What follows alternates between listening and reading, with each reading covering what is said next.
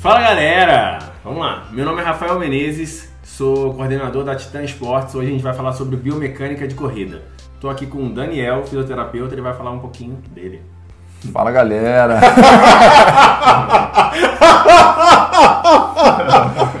Não foi igual. Não tem como, é muito característico.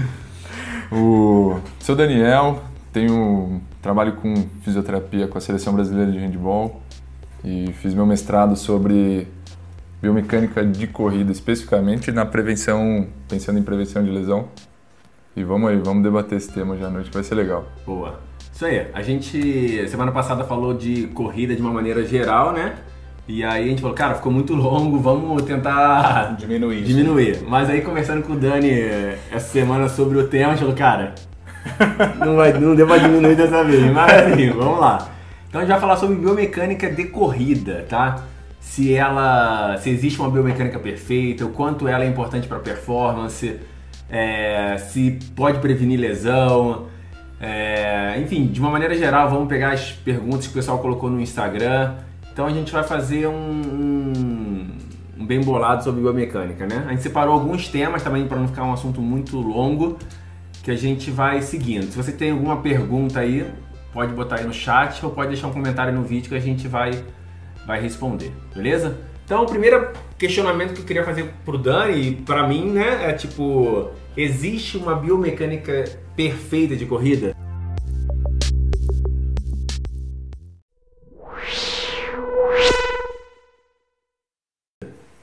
É, do ponto de vista de lesão, não. Uhum. Tá. É, a- o importante da corrida, assim, acho que você deve concordar comigo, o mais importante dela é você sair de um ponto e chegar no outro, Sim. independente da forma como a gente Dependendo da maneira mais rápida possível, né? é, da forma como a gente faz isso, né? E o mais importante em si, pensando na biomecânica, é como ela vai interagir com a carga, Uhum. tá? Então, independe da forma como você corre, da biomecânica, como você corre. E acho que nisso a gente cai num consenso de que não existe a, a receita perfeita, a fórmula Sim, perfeita para a gente não se machucar, né? Sim, sim. Dependendo da forma como ela interagir com a carga, a gente fica exposto, não tem como. Sim. M- Sendo ela o mais teoricamente perfeito possível ou não. Sim, sim. É, eu acho, meu ponto de vista sobre a biomecânica perfeita, eu acho que, sem pensar em lesão, acho que pode até conceitualmente existir, né? Não sei se tem algum estudo que fala que se correr dessa posição, é, nessa posição, teoricamente é uma biomecânica perfeita, não sei se tem, mas acho que pode existir. Mas no fundo não faz diferença também, porque eu acho que cada um vai ter uma biomecânica e vai ser impossível de encaixar em qualquer coisa estudada para ser perfeita, entendeu? Cada um tem uma formação óssea, cada um tem uma estrutura física e não acho que existe uma biomecânica perfeita, né? É... É, Só já começando a pergunta aí, Dani. De repente, se a pessoa quiser procurar a biomecânica perfeita, é, de repente não pode se lesionar para tentar chegar numa coisa que ele não corre naturalmente? Sem dúvida, sem dúvida, porque a gente passa a expor é, outras estruturas à sobrecarga, né? Uhum. Quando a gente tem um padrão nosso, né, e isso é muito particular de indivíduo para indivíduo, a gente tem estruturas que já há muito tempo vêm sendo sobrecarregadas, então elas estão adaptadas àquilo. Né? Quando a gente tenta fazer qualquer mudança brusca, a gente fica muito vulnerável a sofrer uma lesão. Sim, Uhum. sim. E eu também acredito muito, tipo, a corrida, como a gente vai bater muito no canal, na minha concepção é uma coisa natural. Então, tipo, teoricamente você aprendeu a correr muito cedo. Então, se você começou a treinar a corrida, vai, com 16 anos, que é uma idade cedo, você aí já tem 10 anos de prática natural, né? Então, ninguém te ensinou uma biomecânica mais novo, você vai levar esse lastro pro resto da sua vida. É, então, na concepção, na minha concepção, não tem uma biomecânica perfeita e e eu acho que pro treinamento, pro iniciante também não me importaria tanto no início com isso, Entendi, tá? entendi. Eu acho que tipo é, a carga de trabalho do iniciante é muito mais importante do que se ele está correndo biomecanicamente legal ou não. Isso aí, do ponto de vista Vou fazer um, então, um, um pedido de introdução macro aí, Dani. O que, que seria a biomecânica? A biomecânica está envolvendo o quê? a forma da perna, o braço, o conjunto, o corpo? O que, que seria a biomecânica? Teoricamente, a biomecânica ela leva em consideração dois aspectos. Né? Um aspecto que a gente chama de cinemática, Hum. onde a gente pensa no movimento e esquece as forças que interagem com esse movimento, né? Uhum. E aí a gente está pensando nos movimentos das articulações, do tornozelo, eh, do joelho, do quadril, as rotações e tudo mais. E aí, assim, existem estudos que mostram que existe uma faixa de movimento que é considerada não ideal, mas assim, é, indivíduos que não têm dor, eles têm uma, um, por exemplo, o quadril se movimenta tantos graus em rotação medial, em rotação lateral, e para indivíduos que têm diferentes lesões, essas faixas elas vão mudando um pouquinho. E se a gente levar em consideração a outra parte, que é a parte cinética, né? Então, a biomecânica ela basicamente se divide entre a interação da cinemática, que são os movimentos, com a cinética, que são as forças que interagem com o corpo durante a execução de um movimento, né? Certo. E aí, basicamente, na corrida, né, acho que a, a força mais discutida e mais, mais importante é a força de reação do solo, né? Certo. que aí é onde a gente infere impactos e tudo mais. Por isso que o que eu acho que a gente vai acabar num tema de biomecânica falando muito de carga, porque sim. a força de reação do solo, Certo. Sim. ela faz parte da biomecânica e ela faz muito parte muito da carga que, esse, que esses indivíduos enfrentam na corrida. Uhum. Eu acho que pensando sobre o que você perguntou, eu, na parte de performance, meditec, o que, que seria uma biomecânica perfeita? De um atleta seria o cara que ganha. Eu Sim, acho que, tipo, sim. ali resume que, cara, aquele cara ali tem uma biomecânica perfeita porque aquela prova ele fez o melhor possível para aquele dia ou para aquela distância, Sim. né? É, então isso me caracteriza como técnico, cara. Esse cara tem uma bio- biomecânica boa porque ele é eficiente no que, no que ele faz. Mas lógico, se passar por uma análise, às vezes ele pode ter, podia ter uma inclinação um pouco melhor do corpo para frente, podia, o cotovelo podia fechar um pouco mais ou não, sempre vai ter alguma coisa que ele vai ter que corrigir. Mas na parte de performance de técnico, é, não, avaliaria, não avaliaria uma biomecânica só esteticamente falando. Acho que Certo. eu puxaria muito para um lado de Eficiência. eficiência. Certo. Exatamente. Se o cara é eficiente, pro padrão dele de corpo e motor, cara, você tem uma biomecânica não perfeita, mas boa. Sim. Né? Dá pra ganhar, né? É, dá pra Que é o que render no que você está se propondo a fazer. Tá? Então, uma biomecânica perfeita praticamente não existe. Resumindo,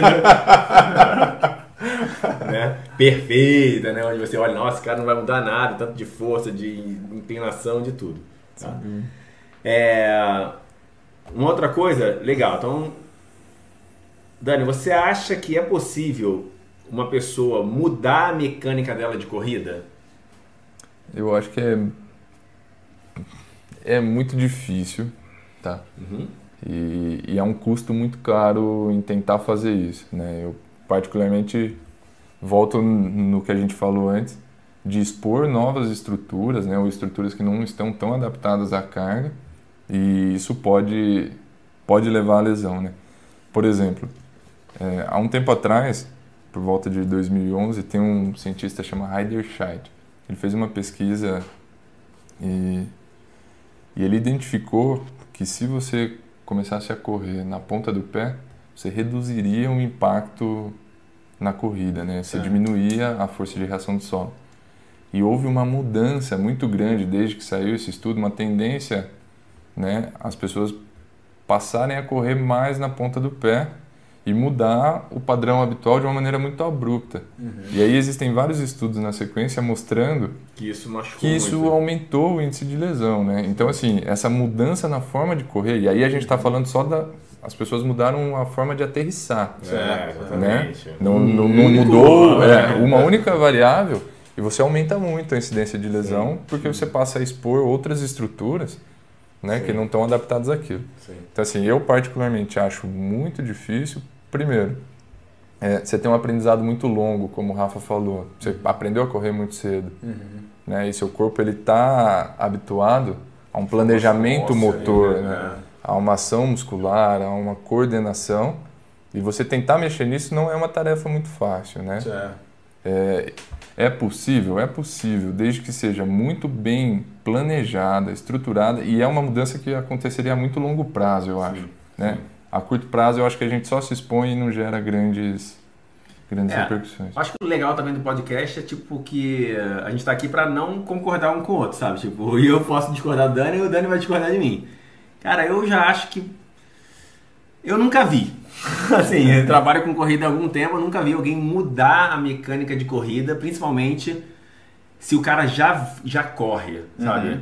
Ele pode se fortalecer em estruturas, ficar forte e até numa análise muito detalhada talvez ter alguma coisa de mudança, mas uma mudança muito pesada, assim, o cara corria com inclinação com muito para trás, passou a correr muito para frente, a pisada era um de calcanhar e passou a ser eu nunca vi e sempre que eu tentei também nunca tive muito sucesso assim, sabe? É, eu acho que era uma coisa que se fazia muito e hoje em dia praticamente eu nem me importo muito com isso. O que acontece muito hoje em dia, não sei o porquê exatamente, é, eu acho que a galera tá muito sedentária, sabe? Então, desde a sua infância até a, a parte mais velha, então não tem aspectos motores parece básicos assim, sabe? Não sabem correr de fato, parece que não correram na infância. E aí quando muitos alunos mais velhos, quando chegam para treinar pela primeira vez, você vê que a pessoa é desengonçada correndo. Tipo, ela não tem coordenação motora para fazer o gesto. Você fala, cara, ou você nunca correu mesmo, ou você está muitos anos aí de sedentarismo.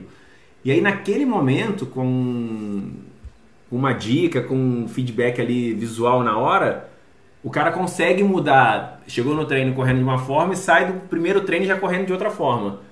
Mas eu não colocaria isso dentro de uma mudança de biomecânica, porque ele não tinha nenhuma biomecânica, ele estava muito tempo sem, sem correr. Isso eu acredito muito. Tipo, se no início você tiver uma orientação é, adequada, você pode acelerar o seu processo aí de correr como você correria caso você treinasse com regularidade. Você, eu acho que seu corpo iria passar por, por um processo um pouco mais doloroso, mas já já você encaixaria aquela, aquela corrida porque você seria mais eficiente. Mas não acredito numa mudança de biomecânica de corrida. A gente está falando também de corridas de longa distância, Sem né? dúvida. É, Sem dúvida. não tá falando de, ah, um velocista, eu acho que sim. Sim. Sim. Ele muda algumas coisas pra... Era uma das perguntas que eu ia fazer pro Dani. Dani, assim, tem diferença na correção do. Depois vou me explicar melhor, tá? Na correção é, do for- ou fortalecimento para corredores de longa distância para um corredor mais curto. Sem dúvida. É, eu lembro de um vídeo que eu cheguei a ver do Bolt. O Bolt, quando fez, a- acho que a primeira Olimpíada, um, um dos campeonatos mundiais que ele fez, eu lembro que ele não ganhava, além de outras coisas, também de treinamento, uma, uma série de coisas, mas uma das coisas, do- do- das variáveis, é que ele corria com o tronco meio para trás. E depois, viu, quando ele começou, outra, uma das variáveis foi colocar o tronco um pouquinho mais para frente. E ele é um corredor de, de corrida mais curta, né? 100 metros, 200 metros ali. Curtíssima. é, curtíssima, de O explosão. mais curto que tem. E teria uma, assim, uma grande diferença de um, de, para corrigir um cara desse ou fortalecer um cara desse de corrida curta para um cara que é acostumado a correr corridas longas, meia maratona, 10 quilômetros ou até a maratona que seja. Sim, sim. Na verdade, assim, isso muda tudo, né? A gente está falando de duas coisas que Opostas. opostas. Sim. Por É. mais que a tarefa seja correr, Uhum. né? São... Não, mas eu acho que é oposto em todo sentido. Quando a gente fala, quando eu falo a corrida é uma coisa natural, correr, né? Correr a 40 por hora não é natural. É isso a questão, né? Tipo, quem corre a 40 por hora? Fizemos o teste, tá Isso não é natural. Então, se você quer correr a 40 por hora, aí você tem uma série de coisas que você tem que Certo. fazer para que isso aconteça. certo. Educativo pra caramba. Pô, tinha um podcast só de educativo, seria bom também. né? educativo pra caramba. Força, é outro tipo de treino, outro tipo de valência física, é tudo. Porque é uma coisa não natural. Né? A corrida de velocidade, pegando o seu gancho, tipo, não é natural. Sim. A gente tá falando de uma corrida normal, de baixa velocidade, longa distância, nem de longa distância, mas de baixa velocidade, onde você corre só. Que é a grande maioria dos corredores. É, né? exatamente. Agora, se você quer correr em alta velocidade, você sai do estágio de naturalidade para um estágio de tipo, cara, como eu vou fazer isso, entendeu? Entendi. Não é mais natural. Né? E deixa de ser saudável também. E do ponto de vista de, de um trabalho para prevenir lesão também muda muito, né? As lesões são diferentes Certo. e o, todo o trabalho... Eu acho que também não, é- não, não deixa de ser saudável também. Acho que o treinamento pode ser saudável, entendeu? Não, não Pra- vejo. eu digo assim, para você conseguir performance, o cara que vai atrás de muita Ah, não, performance, acho sim, que já sim, sim, sim. Não- Muita performance, não é sim. saudável, Sim, né? sim. A Qualquer vida- esporte, é é, uma sim, corrida sim, só. sim, qualquer É, esporte. sim. É, Então, beleza, boa pergunta Certo. sobre isso. É, deixa eu ver aqui, ó. As perguntinhas que o pessoal.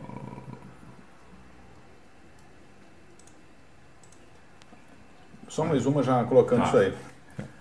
As correções, elas visam ah, você conseguir o desempenho, a eficiência, ou elas visam evitar lesão, ou é para as duas coisas? Eu acredito que para as duas coisas, Uhum. tá? E acho que a parte de desempenho o Rafa pode falar melhor. Uhum. As correções que, quando a gente tem um atleta lesionado e pensando em lesão a gente propõe, é para tentar minimizar os efeitos da carga, Certo. né? O, ou da repetição que a corrida acaba gerando, né? Uhum. Se, se você pensar, em média, em um minuto você repete 160 vezes um passo. Né? Então, assim, Uhum. existe muita re- repetição nesse sentido. Então, as correções que são usadas, pensando do ponto de vista num, num processo de reabilitação, são só para tentar minimizar os efeitos da carga para que esse atleta possa continuar correndo enquanto ele se reabilita. Certo. Né? Não são, a gente não está pensando em mudar a forma dele correr para sempre. Entendi. É só em uma janela de tempo. Né? Entendi. Show. É, Você falou de educativo? Não. Não, tá. É, vamos lá. Educativo de corrida. Pode mudar uma biomecânica? Lembrando que a gente está falando de corridas de longas distâncias, tá? Pode mudar uma biomecânica ou não? Eu posso? William. Fala de novo. Educativo Rafa. de corrida, pode mudar a biomecânica ou não? Acho que de repente sim. Dani. Depende. eu acredito que depende muito da repetição que você pratica esse educativo, né? E, e do seu aprendizado motor frente a ele, né? Ele teoricamente, pelo menos no meu ponto de vista, Sim. é, o educativo de corrida ele deveria ou eu, imagino ele sendo proposto pensando nisso, né? Uhum. Quando você pensa em Sim. da própria contexto da palavra, né? Educativo de Sim, corrida. sim. Cara, eu também eu acho que eu não tenho ainda. A a opinião ela vai se moldando de acordo com o que você vai vivenciando, né? Sim. É, eu acho que quando eu comecei a dar treino de corrida, eu tinha educativo como se fosse uma. Uma, uma bíblia. Assim, não, tem que ter educativo, cara. Aí eu sempre tento voltar na naturalidade. Rafael, você quando começou a correr, você fazia muito educativo, cara? Não. Beleza. Os atletas que você treinou, cara, tive a oportunidade de treinar com vários atletas de ponta, tanto de corrida no Rio, que a gente treinava no Céu de Barros, depois com triatletas, tudo bem que não são os melhores atletas de corrida, mas são atletas que correm bem também. Eles faziam educativo? Não. Você fala, gente, tipo, será que educativo é tão importante assim pra corrida de uma maneira geral? É, hoje eu tenho uma visão que não, que não é importante, que não faz tanta diferença fazer educativos, tá? Ah, então você não passa? Não, passo. Eu uso como algumas estratégias, às vezes de aquecimento, de, de modificar um pouco ali a parte inicial do treino, desse aluno novo ganhar uma percepção ali rápido de entrada, de sensação, sabe? Nossa, é melhor fazer isso aqui, porque eu me sinto bem, eu vou mais rápido para frente. Mas não vejo também como uma grande importância, assim. Você acha que ele, não é o diferencial para desempenho, no caso? Não, na corrida de longa distância não. Entendi. Não. Porque o educativo, na sua essência, assim, ele vem muito da velocidade, né? Se você pega um treino de velocista, os caras fazem muito educativo. E com muita vontade, e com muita carga, e com muita pressão. Certo. Entendeu? Por quê? Porque o movimento para eles é muito importante. Eles não podem perder nada, eles têm que ter muita força. Aí sim eu acho válido, óbvio. Certo. Mas a gente está falando de uma corrida de longa distância. Então, um, os educativos não são feitos com tanta potência assim, até porque os atletas de longa distância não geram tanta potência assim. Sim. E. Eles têm a carga muscular bem menor que, É. que os demais. E aí, ah, não, mas não, não serve para ganhar força? Eu acho que não é nulo para ganhar força o educativo, mas existem outros exercícios para ganhar força melhor do que o educativo, entendeu? Então, se você quer potencializar o seu tempo, se você quer ganhar força, cara, eu não faria educativo. Uhum. Eu fazia uma coisa mais direcionada, né? Claro, tipo, uma coisa mais Sim. específica para corrida. Sim. Mas como uma forma de aquecimento, uma forma de, de se preparar ali para a série, um educativo com acelerações, eu acho que é válido. Mas também acho que a galera supervaloriza.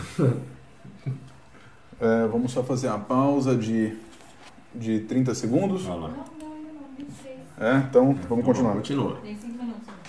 Ô Dani, te perguntar aqui, como é que é, já indo para a parte de exercícios, da biomecânica, como é que faz a correção para lesão ou para melhoria de mecânica de da biomecânica, na verdade? É com exercícios, é com assim, exercícios com carga ou é na forma tipo de como se fosse de um de um educativo mesmo? Como é que é? Como é que você vou dizer altera, mas como é que você muda um pouquinho ali, ó, como é que você corrige a postura ou a forma de, de corrida das pessoas, assim? O, os estudos mostram que tem que ser a interação dos dois, né? Uhum. Então, assim, para você controlar um movimento que pode estar excessivo, vamos pensar no fêmur, no osso da coxa, Certo. né? Uma das lesões mais comuns é a dor patelofemoral, que é aquela dor no joelho, dor na Putz. frente do joelho. Conheço bem isso. E o principal componente dela é um movimento de rotação do fêmur para dentro. Ele gera uma rotação medial excessiva e isso começa a gerar um um estresse naquela articulação. Para a gente tentar minimizar esse excesso, a gente precisa fortalecer quem faz a rotação lateral. Então a gente precisa de exercícios com carga Uhum. que trabalhem na rotação lateral para tentar minimizar o excesso de rotação medial, tá?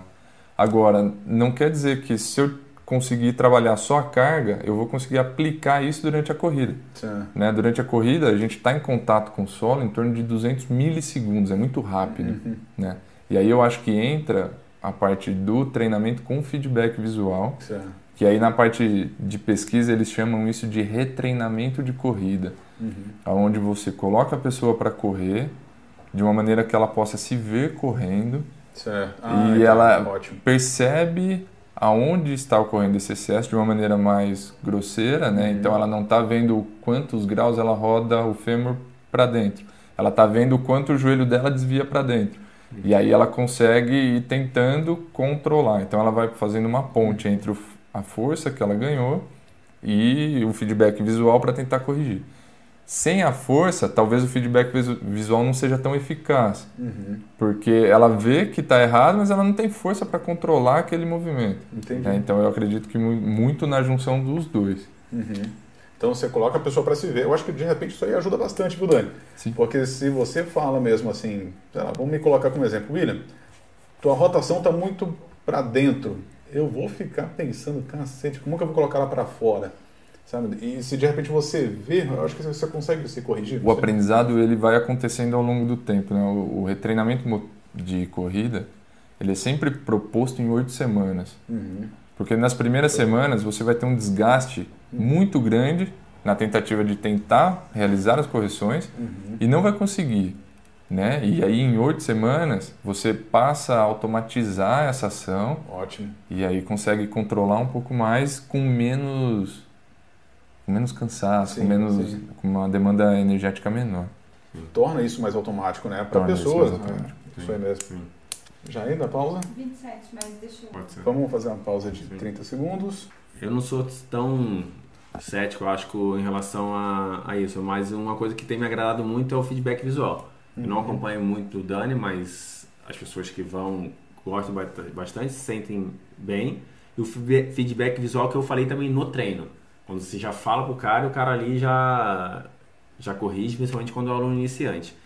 Mas sempre eu vou bater na questão do treino. Eu acho que treinar mais leva mais eficiência para a corrida. Certo. Tá? Não, Rafael, mas o cara é iniciante, vai treinar muito e vai machucar. Vai. Mas a questão não é essa. Eu treinar mais para ele e com o tempo. Então, se o cara treina, o cara começou, ele quer correr perfeito em um mês. Cara, você tá 20 anos sem correr. Tipo, cara, se você der 4 anos de treinos consistente, sem ninguém te falar nada, eu acredito muito que esse cara vai estar correndo eficiente depois de 4 anos, entendeu? Só com treinamento Uhum. tá? Se ele fizer uma progressão adequada, respirando sem lesão, é, eu acho que, que isso acontece. Eu vi vários é, atletas acontecendo isso, até me coloco isso. Quando a gente começou, quando eu comecei a fazer triatlo, eu só nadava e corria esporadicamente. E aí no, grupo, no grupo que eu tava também, a galera mais que nadava e um grupo foi começar a fazer triatlo. Eu me lembro que tinha um atleta que já era melhor do que a gente, que anos depois ele falava, nossa, olha aí, nunca vocês fizeram educativo, como eu falei, tipo, ninguém faz educativo, e como vocês estão correndo melhor. Por quê? Porque a gente passou a treinar mais. Certo. Não se lesionava, treinava mais, com o tempo correu melhor. Tinha até uma menina que corria com o joelho muito desabado, que anos depois a gente foi reparar, e o cara, nossa, tá vendo? O joelho da fulana nem desaba mais. Por quê? Porque ela provavelmente ganhou força, treinava força. Mas fazia um fortalecimento também? Essas Sim, coisas? sim, fazia Certo. fortalecimento. É, nem lembro qual era, se era específico ou não, faz tanto tempo, mas fazia um fortalecimento. Era um atleta profissional, treinava com vigor e o joelho dela pa- parou de, de tanto pra dentro. Não que ele mudou, mas não tinha mais aquela coisa exagerada. A gente falou: tá vendo, cara? Quer correr bem? Corra todos os dias. Quem tem estrutura pra isso Sem dúvida. né? É, eu tô lendo um, um livro que o cara até me surpreendeu esse volume. O cara fala que ele teve um atleta em 1968 que ele chegou a correr em um pico de treino é, 280 milhas na semana. Falei, gente do céu. Caralho, cara. É muita, É, muita é corrida muito aí, cara. quilômetro isso aí, cara. Exatamente. Se esse cara não, fez- não ficar eficiente, ele tá morto, meu amigo. é possível, cara. Lógico, não, não sempre, né? Talvez é, em alguns períodos, mas eu achei também demais. Ô Dani, já que a gente tá falando com um cara que, que era da elite, era pró e tudo mais, ele- você vê que é um cara mais cabeça fechada, teimoso. Você já deve ter pego o teimoso e o cara amador. Quem que é mais fácil de tratar lá na clínica? Boa. Depende, cara. Porque Essa é uma boa pergunta. Porque assim, ó, o, eu acredito que o, o atleta profissional ele se conhece muito mais. Sim. É, e, Porque mu- treina mais, né? Se expõe Sim, mais aqui. sim. e acho que muitas vezes ele se respeita muito mais do que um atleta Amador. amador. Uhum. né? Se a gente for olhar por baixo, assim, a procura que a gente tem na clínica por atletas profissionais e de atletas amadores, a gente tem uma procura muito maior. Tudo bem que existem muito mais amadores do Sim. que profissionais, Uhum.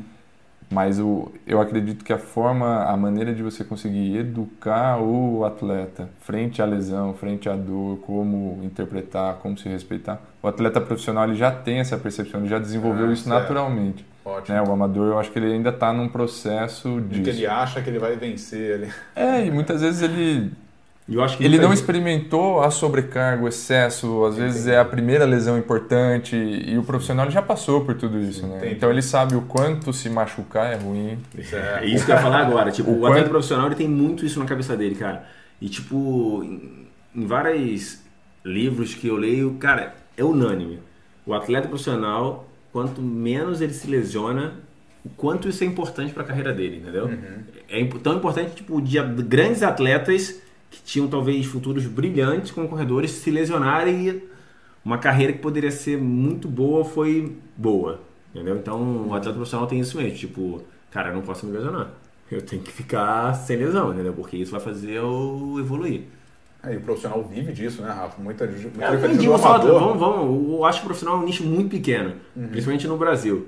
Vamos de atletas que, que performance Certo. em tempo bons, assim, né? Comparado aqui no Brasil a, a- gente tem muito atleta amador barra profissional. É, tem uns tem caras isso. aqui que. que Essa galera ali- também pensa muito nisso e sabe que Uhum. quanto isso é importante de, de não se lesionar. Uma coisa também que eu colocaria é respeitar o tempo de treino, entendeu? Uhum. Tipo, como eu falei, cara, às vezes você vê um cara correndo bem e tal, o cara corre há 10 anos.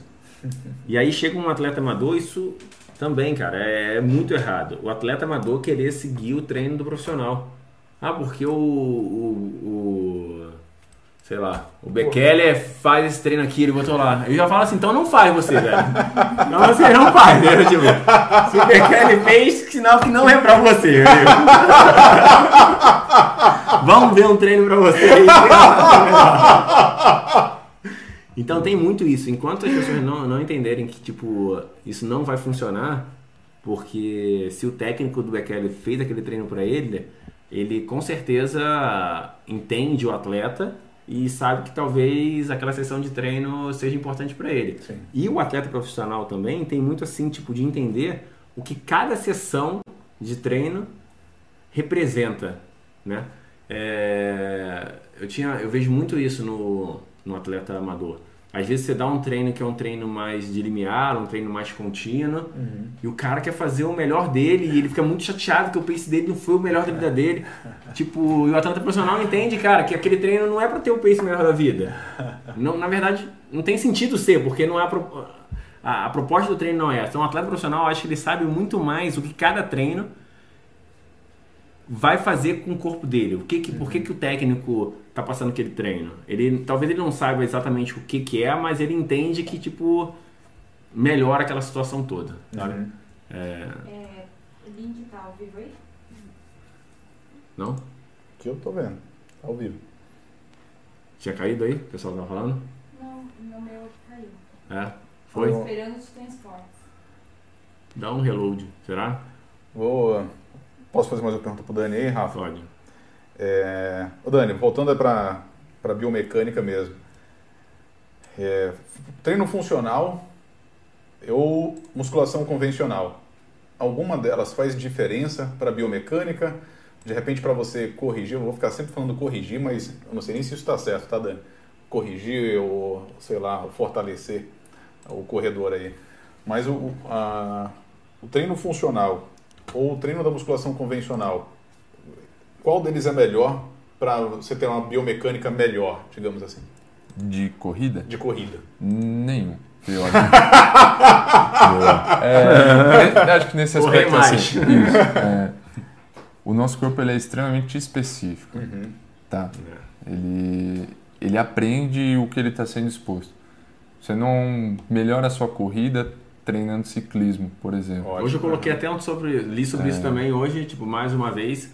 é, a especificidade é muito importante, cara. Muita gente começa, Rafael, se eu começar a pedalar, vai melhorar a corrida? Eu não vejo como, assim, Não. mas pode melhorar a sua saúde, mas. Isso, isso. Eu acho É. que Pode, mas sua corrida não.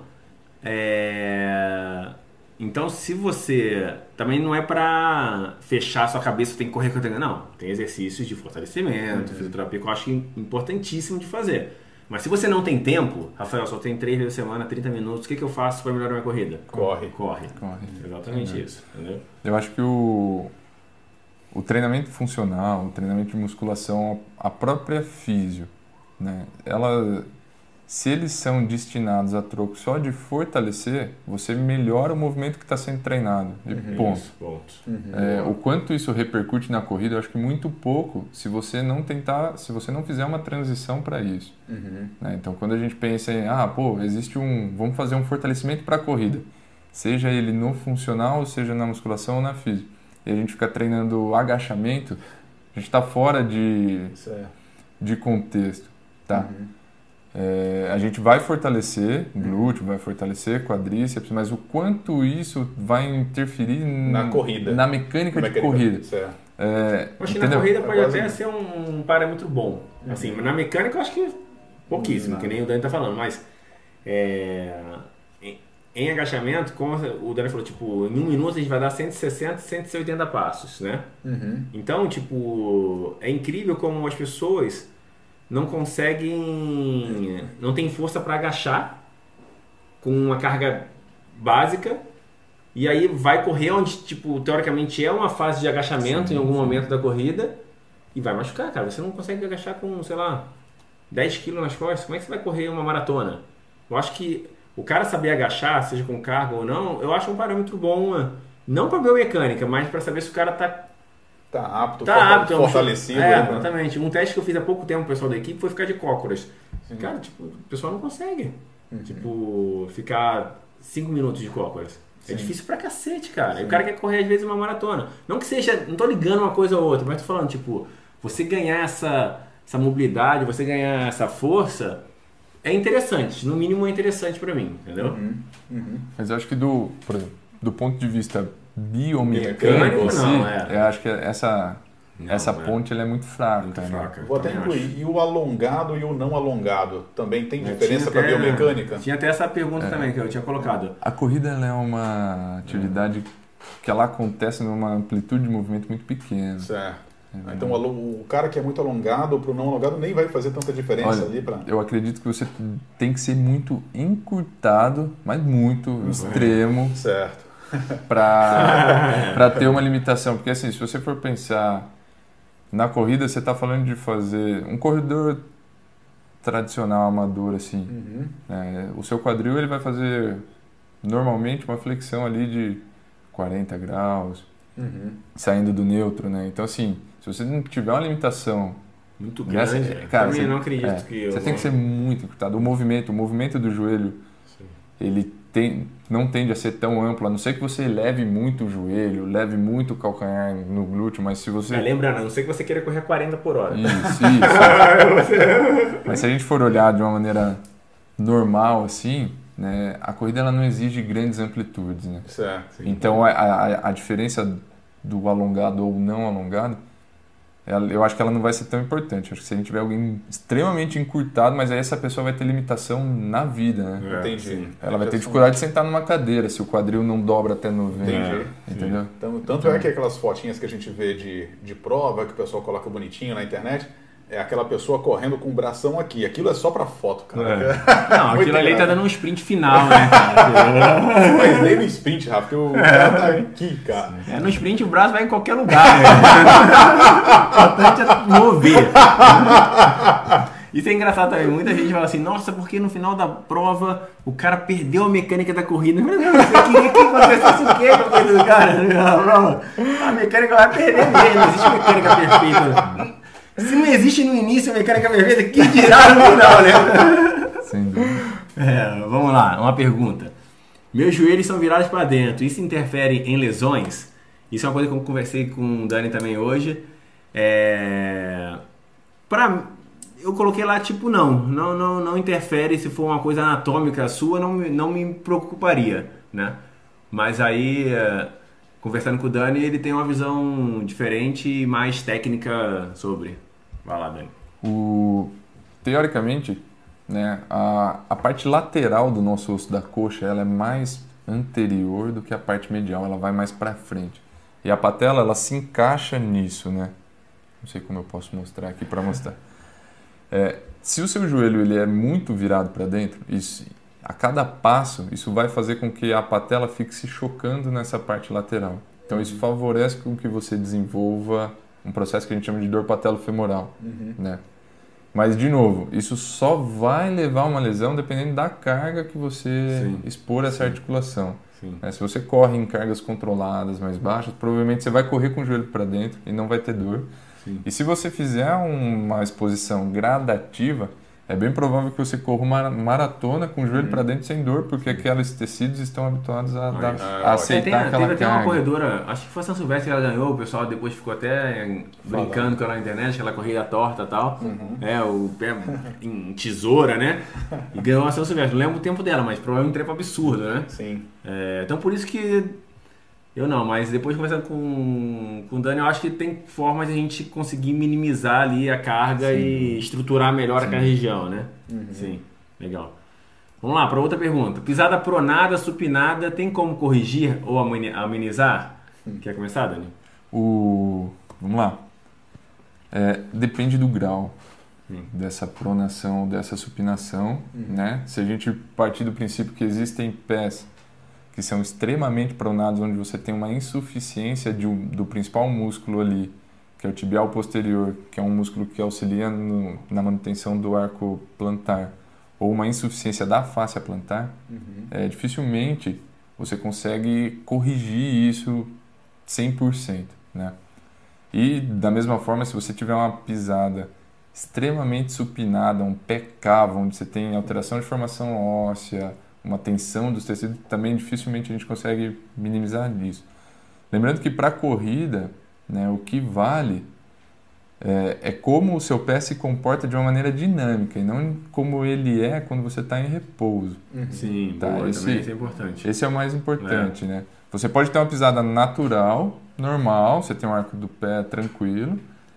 E aí, na corrida, a gente precisa dos dois movimentos, né? Toda vez que a gente toca o calcanhar no chão, a gente está tocando com a parte mais lateral, a gente toca com o pé supinado, isso é normal. Certo. No meio, a hora que a gente está descarregando o peso né, na fase de apoio médio, que a gente chama, a gente vai para uma pronação. A pronação ela é importante para a gente absorver carga, absorver impacto, Uhum. tá?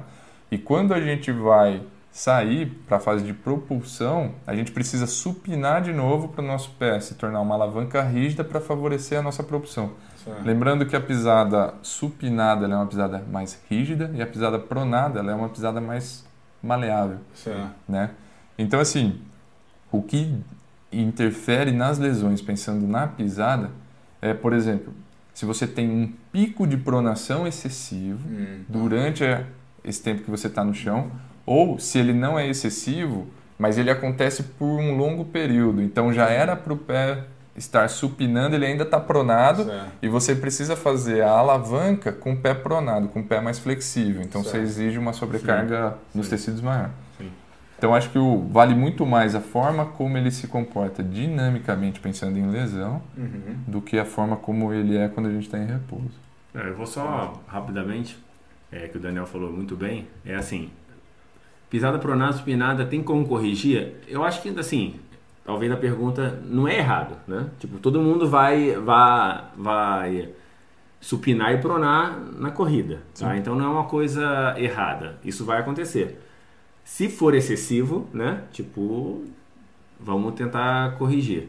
Mas também não vejo não me preocupo muito com aluno sobre pisada, sobre pronação, supinação. A carga, inicialmente, é a principal variável que a gente tem que controlar, né? É, Eu acho que isso também tá, tá mudando um pouco, né? Antigamente, acho que um tempo atrás tinha muito Se essa preocupava mais com isso. preocupação, é. Hoje em acho que- dia já me Mas parece que não, né? Essa Mas- preocupação sempre acontece quando você entra numa loja para comprar um tênis. meu Deus Ah, do é, céu. verdade, é.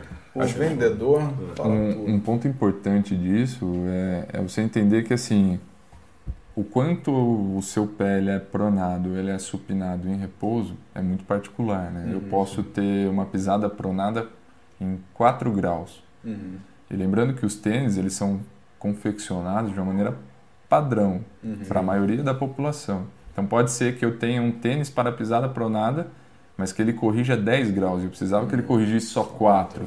É. Então ele me excede em 6 graus para um movimento de supinação que vai me fazer mal. Certo. Isso pode acabar me machucando. Sim, e se a gente colocado. buscar um gancho com a nossa discussão passada, toda vez que você oferece um suporte externo para o seu pé, você tira um pouco a função dos músculos que teriam ali para controlar aquilo, né? Uhum, Dos tecidos que teriam para controlar aquilo. Então você fica cada vez mais dependente Certo. então, assim, entender que é muito específico e você tem que ser uma pessoa de muita sorte para que um tênis padrão seja exatamente para o que que você você precisa. precisa. É, Ótimo. Não. Acho que não vai ser. Né? Provavelmente não. É, legal. Vamos lá. Aterrissagem, ponta, médio ou calcanhar? Eu vou começar falando nessa. Isso eu vou dar duas opiniões. Uma uma parte de atleta mesmo e a outra talvez uma parte mais de profissional. De atleta, eu ia falar de, de, de cara correr de médio e ponto de pé, tá? Aí Pensando em performance, assim.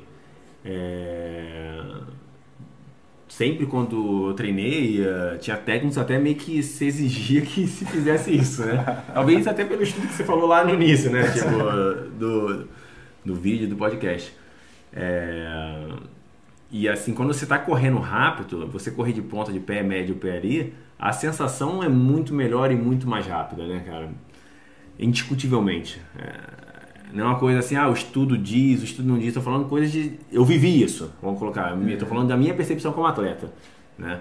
Quanto mais eu aguentava, quanto mais eu treinava e esse padrão de corrida de médio pé ficava, mais corria rápido. Né? É, mas também não é uma regra. Era aquela coisa assim, tipo, tem vários corredores que correm de calcanhar muito mais rápido que eu corri e sonhei correr a minha vida toda. Então não é uma regra única. A gente vai voltar para o ponto inicial da pessoa, né? Eu tenho vários atletas que correm bem de médio pé e tem atletas que correm de calcanhar super bem. O Sergião, quem é da equipe, sabe? Sim, sim. Sergião é um cara que a gente tentou mudar a biomecânica um tempo para um médio pé, não deu. Sérgio, tá machucando o calcanhar? Não. Tá sentindo dor? Segue a vida. E corre Vai, bem, cara. foca no treino. então, eu fico sempre assim, como atleta, eu ia falar assim, tipo, o cara vai pro médio, pro ponto de pé, que você vai correr mais rápido. Mas como profissional, eu ia falar, não, cara, vai, foca no treino e você vai evoluindo. E talvez aquela coisa de ficar eficiente vai acontecer e daqui a pouco você tá correndo do médio pé. Quem sabe, entendeu? Do ponto de vista de lesão, né, e aí o que aconteceu nesse estudo do Ryder Chart lá e depois todo o processo que, que teve depois disso, ele deixa muito claro isso. Quem corre com o calcanhar, né, você tira o, a ação do tornozelo para absorção de impacto. Porque você está com a articulação travada em Travada, 90 é, graus e está impactando direto com o calcânio, né? Quem vai ter que absorver esse impacto é o joelho e o quadril. Então você, pessoas que correm com o calcanhar têm uma maior suscetibilidade de sofrer lesões no joelho e no quadril. Quem corre com a ponta do pé utiliza muito o tornozelo para absorção de impacto, Uhum. né? Muito mais do que o quadril. Isso é. Então pessoas que correm com a ponta do pé têm uma maior suscetibilidade de sofrer lesões no pé e na perna ou no tornozelo de uma maneira geral. Panturrilha, A panturrilha, a também. panturrilha Panturrilha, fica muito. Então, assim, não existe um jeito melhor, você só muda o foco de onde pode ocorrer a lesão, É, entendi. tá? Sim. Isso é Ótimo. Isso é, isso é muito bom. É. Bom saber disso aí. É, vamos lá para outra. Qual a postura ideal dos braços durante a corrida? Braço pra cima. Pra cima. Levanta e corre. Cara, é, é difícil de responder essa pergunta porque, de fato, vou te falar a verdade, eu nunca estudei assim qual é a posição ideal dos braços. Eu diria que a posição ideal é tipo o mais relaxado possível que ele esteja, flexiona e dá, como, como eu coloquei lá no, no texto, uma cotoveladinha pra trás. Eu acho que o importante é você não fazer um. não abrir, né, cara? Não abduzir o braço, não correr com ele aberto. Aí você vai estar forçando a região aqui do trapézio, de ombro. Exatamente isso. Da maneira que você está com o braço para baixo, você vai flexionar um pouco e, e vai movimentá-lo para trás e para frente de acordo com, com o movimento da perna. Eu acho que é mais ou menos isso. Às vezes eu fico pensando, até dei uma olhada e não achei, né? Mas às vezes deve ter uma angulação perfeita, né? Mas assim, Talvez em alguma. pensando em aerodinâmica. assim. Dinâmica, é, exatamente. É, Mas pela longa distância, acho que é. Acho que quanto mais relaxado, melhor. melhor, É, até uma exatamente. coisa pra você, Rafa, porque eu já vi gente correndo com o bracinho pros lados. É, de é, repente, essa assim não seja a ideal, porque você está correndo para frente ao mesmo tempo jogando Pro carga lado. pros lados. Sim, corre sim. assim, ó. É. É. Mulheres, geralmente, não é uma, é uma característica geral, não de todas, mas grande parte das mulheres, acho que por conta do seio, corre com o braço aqui, ó, segurando aqui também. Sim, sim. Acaba que vai um pouquinho pros lados, né? Eu acho que vai. Mas ir pro lado talvez também pode, pode acontecer, né? O importante é você não abrir, eu acho. Entendeu? Agora, vale dizer também que a gente está falando tanto isso de performance e tudo mais, e já vi muita keniana de performance correndo Também, com o é bracinho por isso que eu aqui, falei. ó. Pro lado eu acho que vale, entendeu? Mas eu nunca vi uma performance um cara correndo com o braço meio Não, aberto. é, é, né? não, aí- Tipo, cansa, né, cara? É, você gasta energia onde não precisa. Onde não precisa. É, legal. A gente já falou sobre essa. Como aumentar a cadência de corrida e inclinar o corpo para frente? Essa aí, né? É, mas, é, vai lá, sobre cadência, eu acho que agora, há pouco tempo talvez, não sei quanto tempo exatamente, que criou-se essa coisa de cadência, né, cara? Virou um, A Garmin mesmo marca isso. Quantos- eu acho que talvez seja por isso, não sei. Eu acho que o relógio lança É. um- uma função e meio que cria uma nece- necessidade de todo mundo saber aquilo, mensurar aquilo.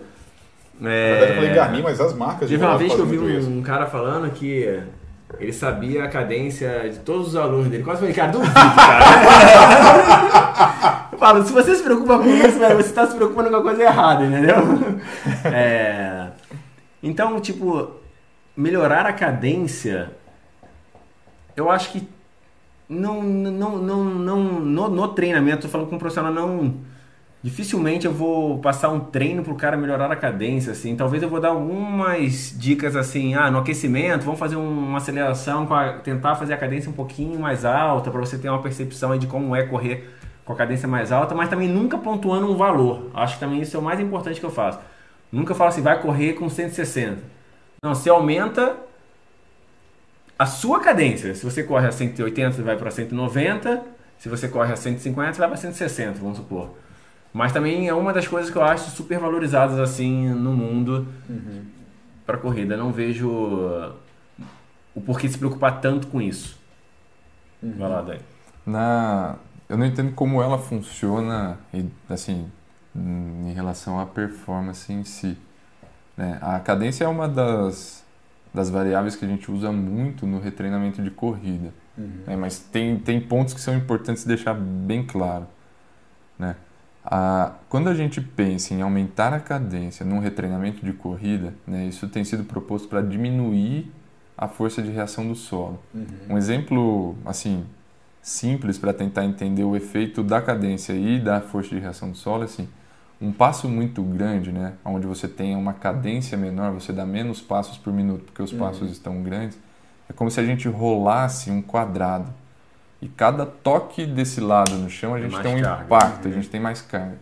Quando a gente rola um objeto que tem mais lados, um hexágono, por exemplo, né, os toques são menores, o passo é mais curto, a carga é menor.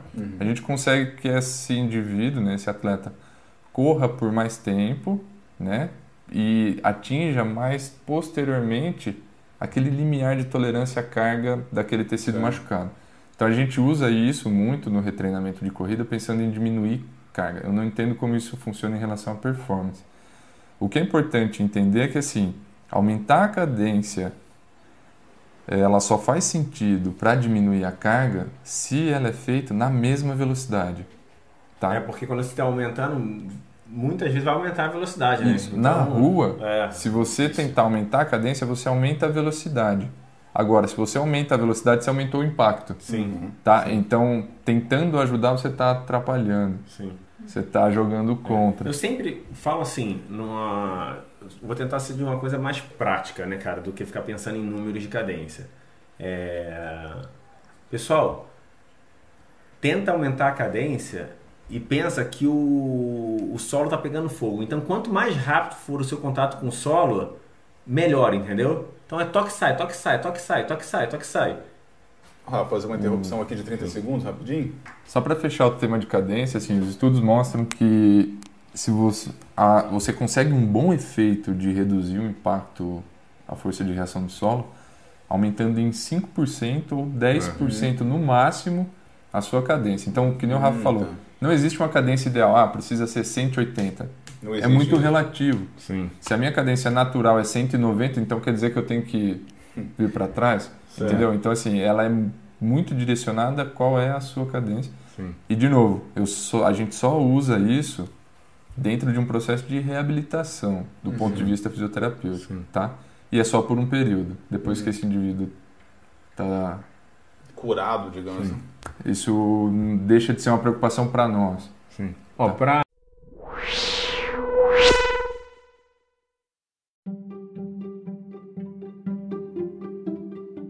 finalizar, uma coisa que eu queria Tem só uma colocar. última depois Tá. pro Dani também. Passada curta ou ampla. Aí eu queria linkar com a cadência. É, quando a gente fala em passada longa na corrida, né? As pessoas têm uma percepção que é pisar mais longe, né? Tipo, ah, eu tenho que pisar 5 metros de mim. Não. Passada ampla na corrida é a parte de trás da corrida, né? Que é resultado da força que ela colocou no solo, né? Tipo, então se você está correndo muito rápido, naturalmente sua passada vai ser ampla atrás, tem que ser am- ampla. Então uma coisa também que eu falo para corrigir os alunos, é, também não é estudo científico, não é nada disso, é que eles na hora da corrida eles pensem um pouquinho em jogar o, o calcanhar para a bunda, sabe? Não é você forçar o movimento, mas pensa que ele tem que ir em direção à bunda. Isso eu vejo que muitas vezes eles melhoram a primeira fase da corrida porque eles ganharam amplitude na fase final da corrida, entendeu? É, Então, galera, quando a gente fala amplitude de passada, passada ampla ou curta, a gente tá falando da parte de trás da corrida, e não você pisar mais longe, entendeu? Ô, Dani, agora acho que vai ser minha última pergunta, até pelo horário aí. A biomecânica, dois pontos. Tem uma me- biomecânica padrão para você olhar e falar esse rapaz biomecanicamente é perfeito ou ela é muito individualizada porque a biomecânica vai mais se focar na pessoa fortalecida ou curada? Existe um. Assim, toda vez que a gente pensa em padrão, a gente pensa na média de muita gente, né? Certo. E, e assim, a gente consegue chegar num valor médio. Agora, encaixar todo mundo nesse valor médio é difícil. Eu acho que existe uma variabilidade muito grande. Né? Eu acho que, eu acho que te interrompendo, Dani, é, existe um padrão pensando em alguns pontos. É, em performance, se você olhar, sei lá, os 50 caras correndo, lógico, cada um corre de um jeito, mas tem um padrão ali. Por exemplo, a inclinação dos caras são bem pra frente do tronco, o quadril do cara é encaixado. É, eu acho que ali tem um padrão. Dificilmente um cara tem uma maratona pra sub 2 horas e 5 ali e corre com o tronco pra trás. Sim, sim. Entendeu? Tipo, é um padrão. É. Como tem outros padrões também de peso, né? Eu acho que tem um. um o cara ser 2 horas abaixo, 2 horas e 5, não sei exatamente qual é o peso, mas eles pesam menos do que 57 quilos. Cara, é- É. então eu acho que eu- performance tem um padrão. Mas eu acho que existe uma faixa desse padrão, Sim, né? sim, Assim, sim. Você, você tem. O cara corre, de, de repente, a média é de 10 graus de inclinação Ah, do tronco. sim, sim. Mas tem um que tá 7, outro É, tá 8. isso, Entendi. isso, Então, assim, exatamente. eles estão ali, existe uma variabilidade. Ah, eu acho que não, certeza. não existe um É isso. é valor isso. fechado. Fechado, ó, não, se tiver não. assim, Entendi. é isso. Não, Entendi, boa. ótimo. É, é meio que assim, tipo, o cara não corre pra trás, o negócio corre pra frente só, não existe um número. Mas existe uma faixa ideal, vai. Não diria que existe um valor ideal, existe Tinha, uma faixa inclusive, de o dia valores que a gente que é- esqueceu de falar, tipo, do o Fabinho perguntou sobre a inclinação. É como melhorar a inclinação. Eu Acho que o feedback visual Sim. é uma boa opção. É você ter o técnico ali, tipo, pontuando, joga um pouquinho do corpo do tronco pra frente. É... E eu acho que basicamente isso, tipo, você se conscientizar que seu corpo tem que estar pra frente. Eu vi um vídeo do Mofara correndo numa câmera lenta, um dos vários vídeos que tem dele aí publicado. Ele correndo, quando ele dava uma passada, parecia que ele dava uma estilingada pra frente, até uma coisa diferente de ver. Outra hora a gente coloca isso aí no, pra todo mundo compartilhar esse vídeo aí, mas E uma coisa é, é engraçado a forma como ele corre, sabe? Porque Geralmente o pessoal corre um pouquinho mais durinho ali, muitos corredores, não todos, mas ele, ele virava e dava uma es- paulada no chão, cara, sabe? Parecia que tava dando uma força do cacete ali. Sim, sim. Engraçado a forma como ele corre, ó. É isso? É isso. Não, tem Vamos várias fechar? outras coisas aqui, mas eu Tem. vou fechar, senão ah, a gente fala em outro momento. E Eu o queria falar em outro, em outro assunto, já vamos deixar pré-agendado também. É, a gente tem que reduzir isso. É muito assunto, né? É, vamos deixar já uma, uma pra gente falar sobre. Hoje eu conversei com o Dani sobre isso, a gente até riu um pouco. Inclinação e impulsão. Certo. Eu tô Ah, vendo uma galera falando aí sobre é, se inclina muito, se a impulsão é mais importante que a inclinação, se a inclinação é mais importante que a impulsão. A gente pode deixar já isso para um próximo tema aí só disso, né? Só, né? Então vamos falar sobre isso. É isso aí. Anne, mais uma vez, obrigado pela tua vinda aí, pela presença com a gente. E, putz, a gente tá te alongando aí uma hora Uma hora. e uma hora e Tá bom, diminuímos dez, em dez. 20%. Uma hora a gente vai conseguir chegar num, num, 45 num minutos. padrão aí. Cara, mas o Dani vai falando, vai surgindo dúvida. É, eu, já vim, eu já vim com meu bloquinho de notas. Não, aqui. tem umas três ainda aqui que é, vai ficar pra próxima. Parece que quanto mais ele fala, ele ele fica esclarecendo coisas e já vai gerando novas dúvidas. Obrigado aí, viu, Dani? Eu que agradeço a oportunidade de poder discutir, Sim. aprender Sim. com vocês e trazer ideias e possibilidades aí, tirar dúvidas e enfim. Legal. Acho que eu sou uma das pessoas que mais aprende aqui nesse, nesse Todos encontro. aprendemos muito. Todos nós. É isso aí, galera. Valeu por ter participado. É, vai ficar o ao vivo é, Disponível. né? disponível e já já também a gravação com uma qualidade de imagem e de áudio melhor. Beleza? Show. Um abraço e até quinta que vem. Valeu. E pra lá. Eu vou fazer uma errata aqui, depois o o William edita. No início do vídeo eu não apresentei o William. Mas ele tava aqui, entendeu? Fala pro pessoal se tiver dúvida, te mandar. É. Você vai na semana, vai responder. Isso, quem tiver dúvida sobre treino de corrida, sobre treino de corrida, sobre biomecânica, qualquer coisa de corrida, vai, se eu puder responder, se eu souber, eu vou responder. Beleza? Beleza. Então tá. Valeu. Pessoal, Tchau. tchau. Valeu.